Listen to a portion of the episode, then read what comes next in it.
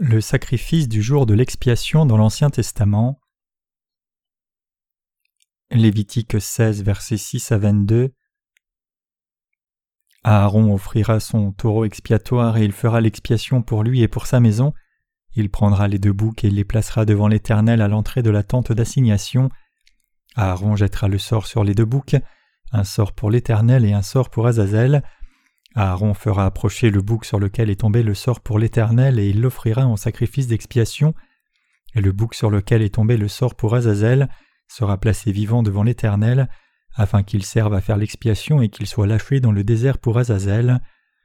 Aaron offrira son taureau expiatoire, et il fera l'expiation pour lui et pour sa maison. Il égorgera son taureau expiatoire. Il prendra un brasier plein de charbon ardent ôté de dessus l'autel devant l'Éternel, et de deux poignées de parfum odoriférant en poudre. Il portera ces choses au-delà du voile. Il mettra le parfum sur le feu devant l'Éternel afin que la nuée du parfum couvre le propitiatoire qui est sur le témoignage, et il ne mourra point. Il prendra du sang du taureau et il fera l'aspersion avec son doigt sur le devant du propitiatoire vers l'Orient. Il fera avec son doigt sept fois l'aspersion du sang devant le propitiatoire. Il égorgera le bouc expiatoire pour le peuple, et il emportera le sang au-delà du voile. Il fera avec ce sang comme il a fait avec le sang du taureau, il en fera l'aspersion sur le propitiatoire et devant le propitiatoire. C'est ainsi qu'il fera l'expiation pour le sanctuaire à cause des impuretés des enfants d'Israël et de toutes les transgressions par lesquelles ils ont péché. Il fera de même pour la tente d'assignation qui est avec eux au milieu de leurs impuretés. Il n'y aura personne dans la tente d'assignation lorsqu'il entrera pour faire l'expiation dans le sanctuaire jusqu'à ce qu'il en sorte. Il fera l'expiation pour lui et pour sa maison, et pour toute l'assemblée d'Israël. En sortant, il ira vers l'autel qui est devant l'Éternel, et il fera l'expiation pour l'autel. Il prendra du sang du taureau et du bouc, et il en mettra sur les cornes de l'autel tout autour. Il fera avec son doigt sept fois l'aspersion de sang sur l'autel. Il le purifiera et le sanctifiera à cause des impuretés des enfants d'Israël. Lorsqu'il aura achevé de faire l'expiation pour le sanctuaire, pour la tente d'assignation et pour l'autel, il fera approcher le bouc vivant. Aaron posera ses deux mains sur la tête du bouc vivant, et il confessera sur lui toutes les iniquités des enfants d'Israël et toutes les transgressions par lesquelles ils ont péché. Il les mettra sur la tête du bouc, puis il le chassera dans le désert, à l'aide d'un homme qui aura cette charge. Le bouc emportera sur lui toutes leurs iniquités dans une terre désolée, il sera chassé dans le désert. Aujourd'hui, je voudrais partager avec vous la vérité de la rémission des péchés présentée au jour de l'expiation tel que décrit dans le livre du Lévitique. Le jour de l'expiation tombait au dixième jour du septième mois du calendrier juif. Il est écrit dans Lévitique 16, versets 29 à 34. C'est ici pour vous une loi perpétuelle. Au septième mois, le dixième jour du mois, vous humilierez vos âmes, vous ne ferez aucun ouvrage, ni l'indigène, ni l'étranger qui séjourne au milieu de vous, car en ce jour on fera l'expiation pour vous afin de vous purifier. Vous serez purifiés de tous vos péchés devant l'Éternel. Ce sera pour vous un sabbat, un jour de repos, et vous humilierez vos âmes. C'est une loi perpétuelle.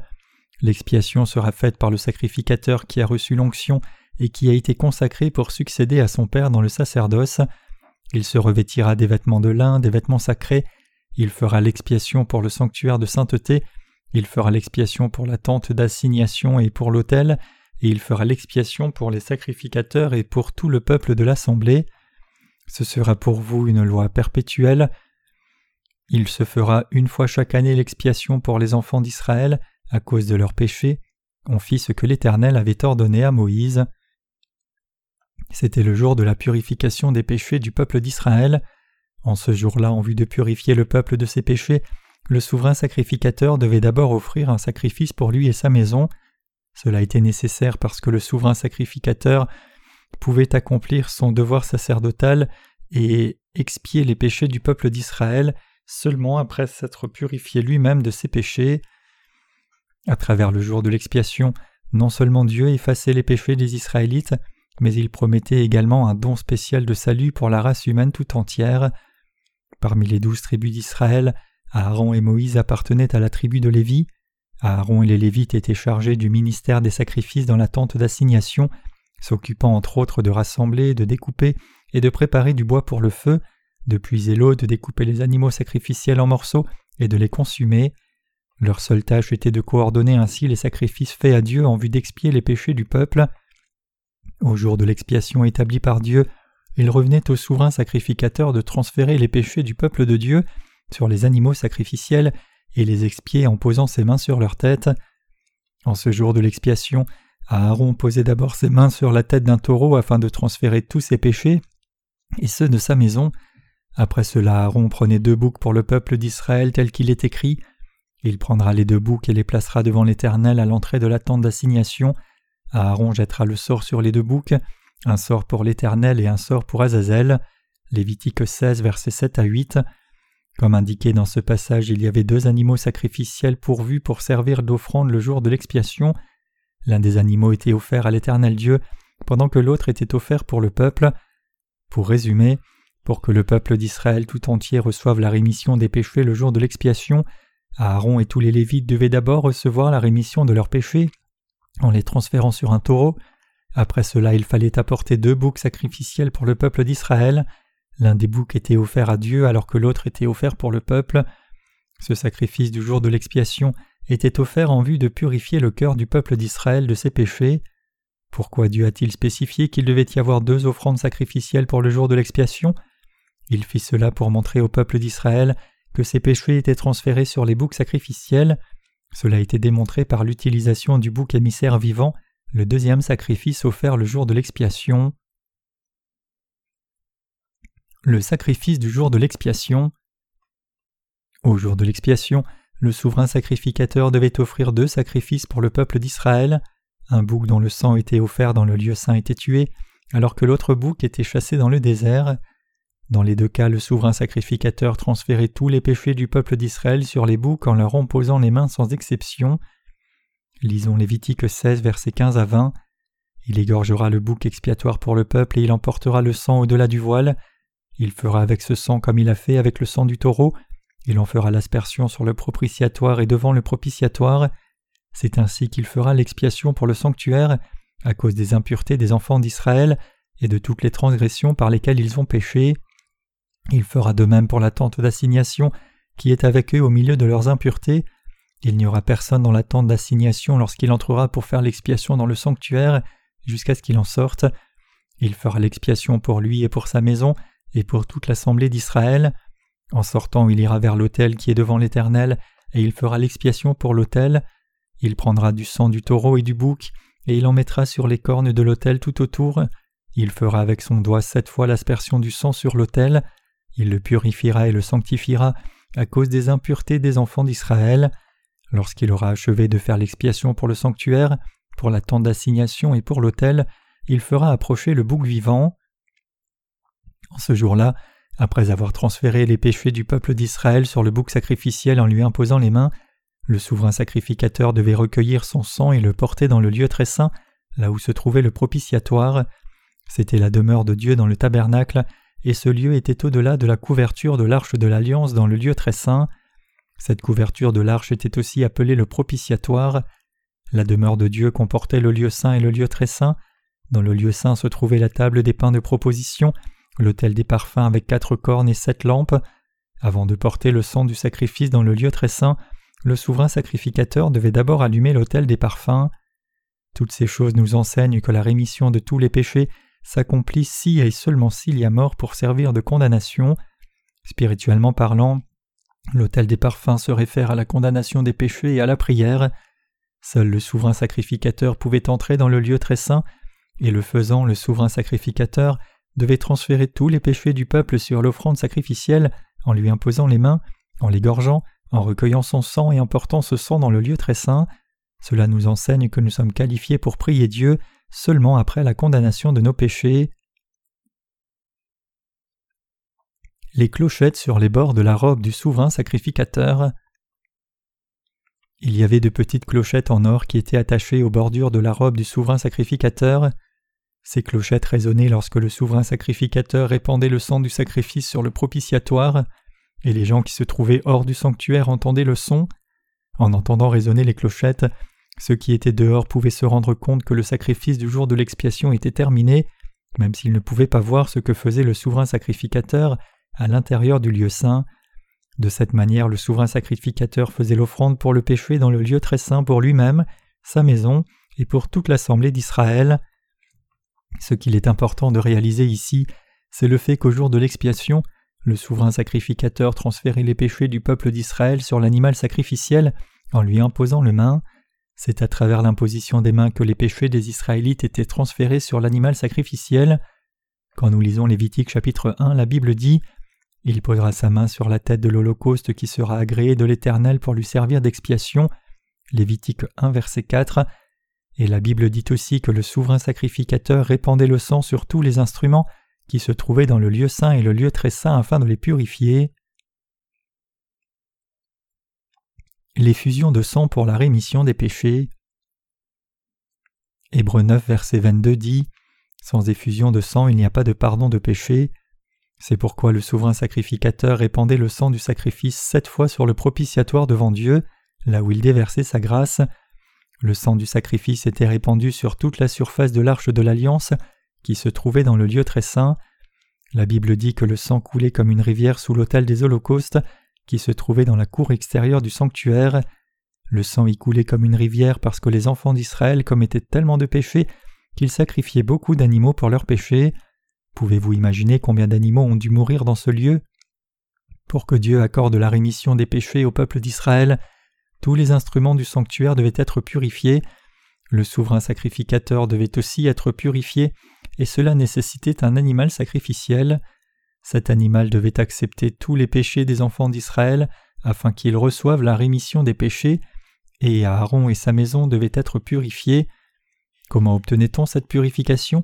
Elle était obtenue par l'imposition des mains sur l'animal sacrificiel vivant tel que les boucs, les taureaux ou les agneaux, et ensuite par l'effusion de leur sang. Il était interdit au peuple d'Israël de regarder dans le lieu très saint, et il ne pouvait pas le faire non plus lorsqu'on transportait le sanctuaire recouvert de peaux d'animaux. Cependant, à cause des clochettes en or accrochées aux bordures de la robe du souverain sacrificateur, en entendant le son de ces clochettes, il pouvait savoir ce qu'il se passait dans le lieu très saint. À travers le sacrifice du jour de l'expiation fait par Aaron le souverain sacrificateur, sa maison, ses enfants et le peuple d'Israël faisaient tous l'expiation de leurs péchés, et quiconque croyait dans ce sacrifice recevait la rémission des péchés. Cependant une question demeure comment les enfants d'Israël qui étaient tous hors du sanctuaire vu qu'ils n'étaient pas autorisés à y entrer pouvaient-ils confirmer qu'ils étaient effectivement remis de tous leurs péchés commis à cause de leurs insuffisances et faiblesses et qui étaient également inscrits sur les tablettes de leur cœur? Le dixième jour du septième mois, le jour de l'expiation établi par Dieu, tous les enfants d'Israël recevaient la rémission des péchés sans exception. Les offrandes sacrificielles de l'Ancien Testament nous enseignent qu'au temps du Nouveau Testament, notre Seigneur porta tous les péchés du monde une fois pour toutes, en étant baptisé par Jean-Baptiste, et les a tous remis en versant son sang, sans laisser les péchés d'une seule personne en arrière. Dieu n'a pas remis les péchés de quelques personnes en laissant ceux des autres. Au dixième jour du septième mois, Dieu remettait plutôt tous les péchés des enfants d'Israël à cent pour cent, sans que personne n'en soit exempt. Cela signifiait que le péché avait disparu de l'assemblée d'Israël en tant que nation. En ce jour-là, Dieu effaçait tous les péchés des Israélites à travers l'animal sacrificiel, qu'il les voulut ou non. Le fait que Dieu remettait tous les péchés du peuple d'Israël lorsqu'on offrait le sacrifice du jour de l'expiation, au dixième jour du septième mois, est une preuve que Jésus a remis tous les péchés de chaque personne dans ce monde une fois pour toutes, en étant baptisé par Jean-Baptiste et en versant son propre sang. Il est absolument important que nous réalisions tous que Jésus porta tous les péchés de tous ceux qui vivent dans ce monde lorsqu'il fut baptisé par Jean-Baptiste et qu'il a effacé tous ses péchés en versant son sang. Mais étions-nous là lorsque Jean-Baptiste baptisait Jésus? Bien sûr que non. Quelqu'un ici est-il entré dans le tabernacle de l'Ancien Testament? Non, aucun d'entre nous n'a jamais mis les pieds dans le sanctuaire. Après tout, comment nous les gentils aurions-nous pu avoir accès au sanctuaire quand on sait que même le peuple d'Israël n'avait pas ce droit? Comment pouvons-nous alors savoir et croire que Jésus-Christ est devenu notre Sauveur? Nous connaissons et croyons ainsi grâce au baptême par lequel le Seigneur porta tous nos péchés une fois pour toutes et le sang qu'il versa à la croix. La preuve de ce salut vient du baptême de Jésus et le sang de sacrifice qu'il versa en tant que notre bouc émissaire. Le terme bouc émissaire signifie devenir et abandonner. Qu'est-ce qui a été abandonné le jour de l'expiation? Un bouc sans défaut était abandonné comme il est écrit Lorsqu'il aura achevé de faire l'expiation pour le sanctuaire, pour la tente d'assignation et pour l'autel, il fera approcher le bouc vivant. Cela était l'ombre de Jésus-Christ qui viendrait par l'eau et le sang au temps du Nouveau Testament. Cela prophétise en d'autres termes que Jésus effacerait tous nos péchés une fois pour toutes en étant baptisé par Jean-Baptiste et en versant son sang sur la croix. Il est écrit en Lévitique 16, versets 21 à 22 Aaron posera ses deux mains sur la tête du bouc vivant, il confessera sur lui toutes les iniquités des enfants d'Israël et toutes les transgressions par lesquelles ils ont péché, il les mettra sur la tête du bouc, puis il le chassera dans le désert, à l'aide d'un homme qui aura cette charge. Le bouc emportera sur lui toutes leurs iniquités dans une terre désolée, il sera chassé dans le désert. La signification spirituelle du bouc sacrificiel vivant. Spirituellement parlant, le bouc sacrificiel vivant se rapporte à Jésus. Quand la Bible dit Aaron posera ses deux mains sur la tête du bouc vivant, le bouc vivant ici se rapporte à Jésus-Christ dans le Nouveau Testament, nous enseignant que le Sauveur serait baptisé par Jean-Baptiste et verserait son sang sur la croix. Lisons Hébreux 9, versets 9 à 12. C'est une figure pour le temps actuel où l'on présente des offrandes et des sacrifices qui ne peuvent rendre parfaits sous le rapport de la conscience, celui qui rend ce culte, et qui, avec les aliments, les boissons et les diverses ablutions, étaient des ordonnances charnelles, imposées seulement jusqu'à une époque de réformation. Mais Christ est venu comme souverain sacrificateur des biens à venir. Il a traversé le tabernacle plus grand et plus parfait, qui n'est pas construit de main d'homme, c'est-à-dire qui n'est pas de cette création, et il est entré une fois pour toutes dans le lieu très saint, non avec le sang des boucs et des veaux, mais avec son propre sang, ayant obtenu une rédemption éternelle. Dans l'Ancien Testament, Aaron était le chef de tous les sacrificateurs. Une fois que ses fils atteignaient l'âge de trente ans, ils pouvaient lui succéder en tant que souverain sacrificateur. La Bible dit qu'au temps de l'Ancien Testament, Aaron posait ses mains sur la tête du bouc. Pourquoi Aaron posait-il ses mains sur la tête de l'animal sacrificiel? Il le faisait pour transférer les péchés de son peuple. Il est écrit qu'Aaron confessait toutes les iniquités des enfants d'Israël et toutes leurs transgressions et les mettait ainsi sur la tête du bouc. C'était à ce moment-là que les péchés des Israélites étaient transférés sur l'animal sacrificiel à travers l'imposition des mains d'Aaron. Le bouc sacrificiel ayant porté les infidélités de tout le peuple d'Israël était ensuite chassé dans le désert pour y mourir. Spirituellement parlant, à qui se rapporte cet animal sacrificiel? Il se rapporte à Jésus-Christ notre Seigneur. Quand Jésus vint dans ce monde, il se chargea de tous les péchés du monde une fois pour toutes en étant baptisé par Jean-Baptiste fut traîné hors de Jérusalem jusqu'à Golgotha et versa son sang sur la croix jusqu'à la mort. De même que le bouc sacrificiel du jour de l'expiation acceptait tous les péchés du peuple d'Israël au temps de l'Ancien Testament, en devenant péché pour eux, ainsi Jésus accepta tous les péchés de son peuple une fois pour toutes en étant baptisé. C'est pourquoi la Bible dit que Jésus-Christ est devenu le Sauveur en sacrifiant son propre corps, en étant baptisé par Jean-Baptiste et en versant son sang au lieu d'utiliser le sang des boucs et des veaux comme ce qui était fait dans l'Ancien Testament. Cela a été fait en vue d'accomplir la parole promise dans l'Ancien Testament. À travers le baptême que Jésus reçut de Jean-Baptiste, descendant direct d'Aaron, il pouvait porter tous les péchés du monde. Jean-Baptiste est né dans ce monde six mois avant que Jésus ne naisse. Il est né de Zacharie et d'Élisabeth, tous deux descendants d'Aaron. Né dans la maison du souverain sacrificateur six mois avant Jésus, Jean-Baptiste fut élevé par Dieu afin de devenir le plus grand de tous ceux qui sont nés de femmes et Dieu lui a donné l'autorité afin de transférer les péchés du monde sur Jésus en le baptisant. Comparativement à l'animal sacrificiel de l'Ancien Testament, Jésus accepta tous les péchés de chaque être humain vivant dans ce monde sur son propre corps et s'offrit à Dieu le Père, et le faisant il effaça tous les péchés de tous les hommes qui vivent dans ce monde, et sauva parfaitement tous ceux qui, dans cette terre, croient dans l'évangile de l'eau et de l'esprit, de tous leurs péchés. En tant qu'agneau de Dieu, Jésus se chargea de tous nos péchés une fois pour toutes, en étant baptisé par Jean-Baptiste, et il fut condamné pour ses péchés en mourant sur la croix à notre place, même si aucun d'entre nous ne l'a effectivement vu de ses yeux physiques. C'est ainsi que Jésus a permis que nous soyons tous délivrés de tous nos péchés par la foi. En d'autres termes, la signification spirituelle du jour de l'expiation se trouve dans le baptême que Jésus reçut de Jean-Baptiste et le sang qu'il versa sur la croix. Dans ce temps du Nouveau Testament, le sacrifice de jour de l'expiation est offert spirituellement par la foi à travers l'évangile de l'eau et l'esprit.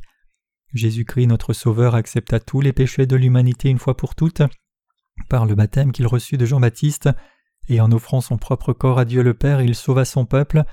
C'est en étant baptisé par Jean-Baptiste que Jésus prit sur lui tous les péchés du monde une fois pour toutes. Pour offrir son corps fondamentalement sans péché et sans défaut à Dieu le Père, comme notre propre offrande sacrificielle, Jésus reçut le baptême de Jean-Baptiste et versa son propre sang, et en faisant cela il a permis à tout le monde de croire dans la justice de Dieu afin de recevoir la rémission des péchés. Ainsi le baptême de Jésus-Christ et l'effusion de son sang ont permis à nous les croyants dans la justice de Dieu de recevoir la rémission parfaite des péchés. Fondamentalement, Jésus n'a pas de péché, il n'a jamais commis de péché, or il a tout de même accepté tous les péchés de l'humanité en étant baptisé par Jean-Baptiste, en vue de nous sauver de tous nos péchés et d'obéir à la volonté de Dieu le Père. C'était la volonté de Dieu le Père de sacrifier son propre Fils afin de sauver tout le monde de tous les péchés. C'est en obéissance à cette volonté de Dieu le Père que Jésus accepta tous nos péchés sur son propre corps, en étant baptisé et en versant son sang sur la croix à notre place. Bref, le Seigneur nous a permis de recevoir la rémission des péchés si seulement nous croyons dans sa justice. En croyant dans la justice de Jésus-Christ, le souverain sacrificateur sans défaut et sans tache du royaume des cieux, nous pouvons être sauvés et remis de tous nos péchés. C'était pour nous sauver de toutes nos iniquités que Jésus-Christ vint sur cette terre, accepta tous nos péchés une fois pour toutes en étant baptisé dans le Jourdain, mourut sur la croix à notre place afin de subir la condamnation de nos péchés, et ressuscita des morts. L'offrande sacrificielle qui a effacé les péchés de l'humanité n'est personne d'autre que Jésus-Christ, et cette offrande est une offrande sans défaut. Jésus-Christ n'a ni connu ni commis de péché du tout, c'est uniquement pour nous sauver de tous nos péchés qu'il devint notre propre offrande sacrificielle, afin de porter tous les péchés de chaque pécheur, et subit la condamnation de nos péchés à notre place. Au regard du baptême de Jésus-Christ et l'effusion de son sang, nous pouvons croire qu'il est effectivement notre Sauveur, et nous pouvons également affirmer cela. Dieu a permis que quiconque croit dans sa justice, c'est-à-dire ceux qui croient que Jésus-Christ a accepté tous leurs péchés en étant baptisé dans le Jourdain et s'est sacrifié sur la croix, de recevoir la rémission complète des péchés à 100%. Vu sous l'angle de notre foi dans l'évangile de l'eau et l'esprit, nous pouvons voir clairement que les péchés des hommes de ce monde ont été effacés, de la même manière que le peuple d'Israël recevait la rémission complète de ses péchés le jour de l'expiation. Il est absolument important que nous réalisions tous cette glorieuse vérité et y croyions.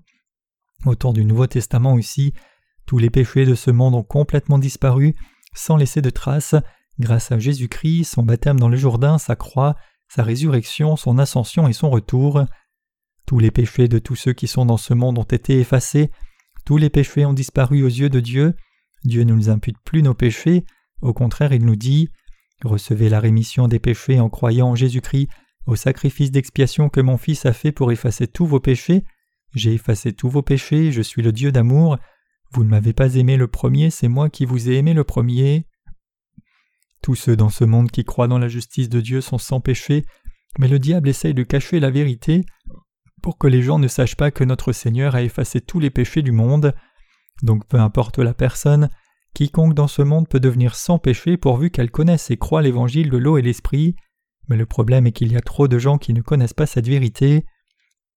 Nous sommes les sacrificateurs aux yeux de Dieu, et en tant que tels nous devons transférer tous nos péchés par notre foi dans la justice de Dieu, et croire que Jésus-Christ porta chacun de nos péchés au travers du baptême qu'il reçut de Jean-Baptiste, peu importe le type de péché que nous aurions commis, et nous devons aussi croire et prêcher que Jésus-Christ porta tous les péchés de tous les gens du monde.